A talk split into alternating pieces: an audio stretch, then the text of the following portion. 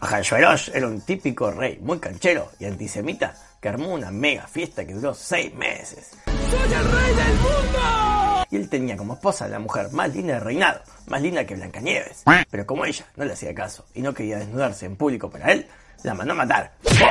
Así que, después, armó un concurso de belleza para buscarse una mujer más sumisa y ganó la más verde y más judía de todo el reino, Esther. Miss Esther.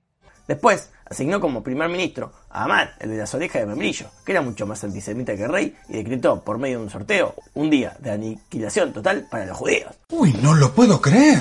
Así que, Esther, con la ayuda de su pariente y líder de los judíos, Mordejai, ayunaron, y así toda deshidratada, flacucha y con mal aspecto, Esther convenció al rey de que mate a Amán y lo ahorcaron. ¡Pum!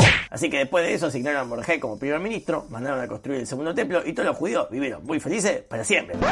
Bueno, para siempre no, hasta la destrucción del segundo templo. Fin.